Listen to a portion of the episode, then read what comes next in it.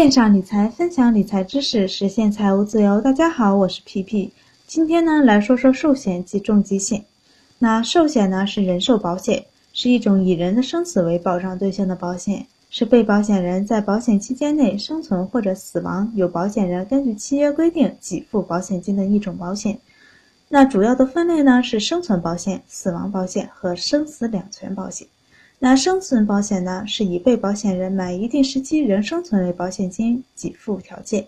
如果被保险人在保险期内死亡，则没有任何的给付，也不退还保险费。这种保险呢，相当于是一种储蓄类的保险，为了满足一定期限后的特定需求，那比如养老、子女教育金等。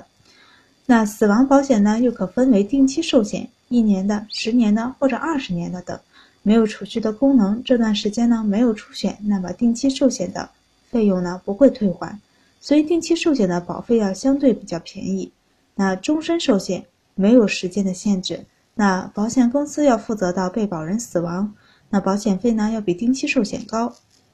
死亡保险是我们最常见的，比如我去年买了一款定期寿险，时间呢是二十年，算作是消费型的保险。此处有配图，大家可以根据配图来听听。那买这款保险呢，主要是因为一呢，我看好这款保险的性价比，保额大，重疾险和身故都是一百万。现在如果真是有个什么病去医院，二十万是肯定不够的，后期的医疗治疗费等等还是需要很多。那选择一百万呢，是出于对以后的考虑。如果十年之后或者十五年之后通膨严重，医疗费水涨船高，那是一百万呢，应该能应付未来的医疗费。我选择的是缴费二十年。一方面是缴费三十年价格有点高，另一方面出于投资理财的考虑，计划用这二十年进行投资，二十年之后资金已经很雄厚，足够用来养老及支付医疗费，并且可以轻易的拿出一百万，到时这个保险对我的意义就不大了。那这个保险对我来说，就是在我积累财富的期间，生病时不给我带来压力，死亡时能给家人留一笔，短期内不会因为我的离去而使生活变得艰难。那第三个呢，是他对身体做出了细分。那我也怕这款保险会在身体状况上做文章。但当我们一家人体检之后，我家人是超优体，我是优选体，我觉得对我们的身体评价还是挺客观的。那我并不是要推荐这款保险有多么多么的好，只是说一下对这款保险的选择理由是什么。那买保险要适合自己是最重要的。大家在买保险的时候要多比较，多了解。自己学会分析，有的保险销售人员不专业，对你的情况了解的只不过是个大大概。那自己呢，最清楚自己的状况，要对自己负责。比如我选的这款保险，可能它就适合我，那它不就一定不一定能适合你？那生死两全保险是指呢，被保险人在保险合同约定的保险期间内死亡，或在保险期间届满仍生存时。保险人按照保险合同规约定，应承担给付保险金责任的人寿保险，那包含了死亡保险和生存保险。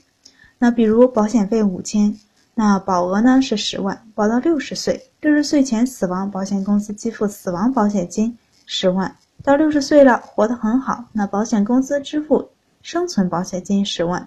死亡保险和生存保险的金额呢可以不一样。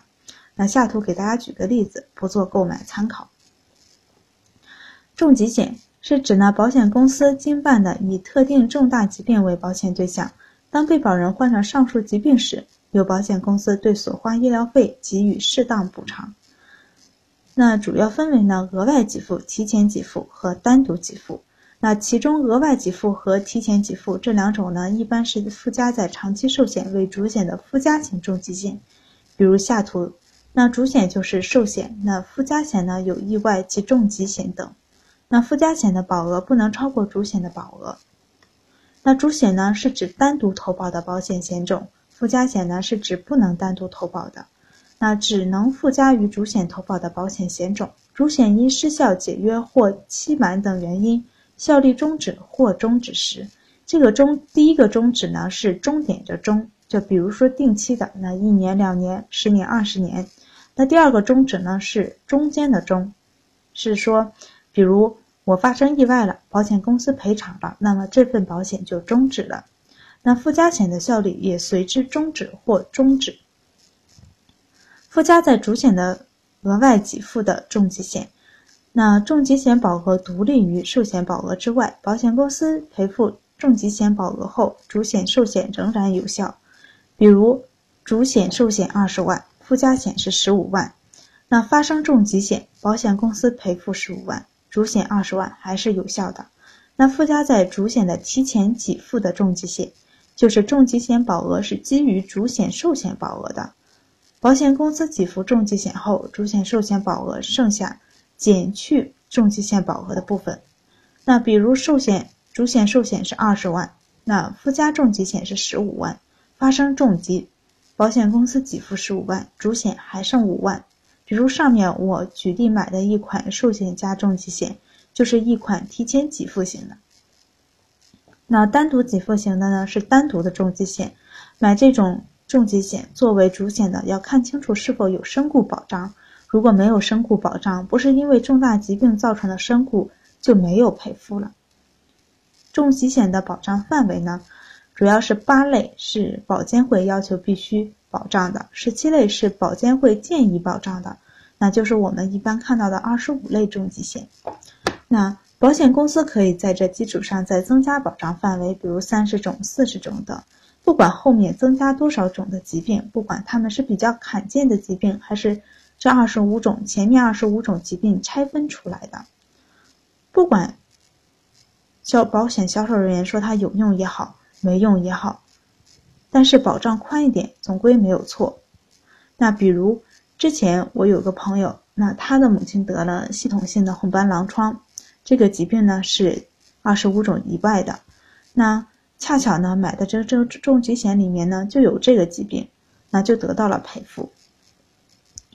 所以说呢，大家心里要盘算性价比怎么样，自己呢能承担多少，在选择这个保险种类的时候呢，可以根据自己的实际情况去选择。那几年前呢，还出了一个一款叫轻症重疾险，就是在还没有构成重大疾病、没有达到重大疾病的给付标准的重疾，那也可以算作是应该的赔付，相应的赔付，也可以得到相应的赔付。那购买重疾险。注意的事项呢，主要是看条款里有没有不合理的要求。那比如调整费率，那保险公司可以在后期呢调整费率。那再就是重疾险的保额要全额给付，不要分期给付。那下期呢，我们还会讲保险。那今天呢就分享到这儿，欢迎大家关注微信公众号“皮皮爱理爱财”，随时提问，希望能给您带来不一样的惊喜。我们下期见，千种人千种观点，欢迎大家留言讨论。以上只是个人谬论哦。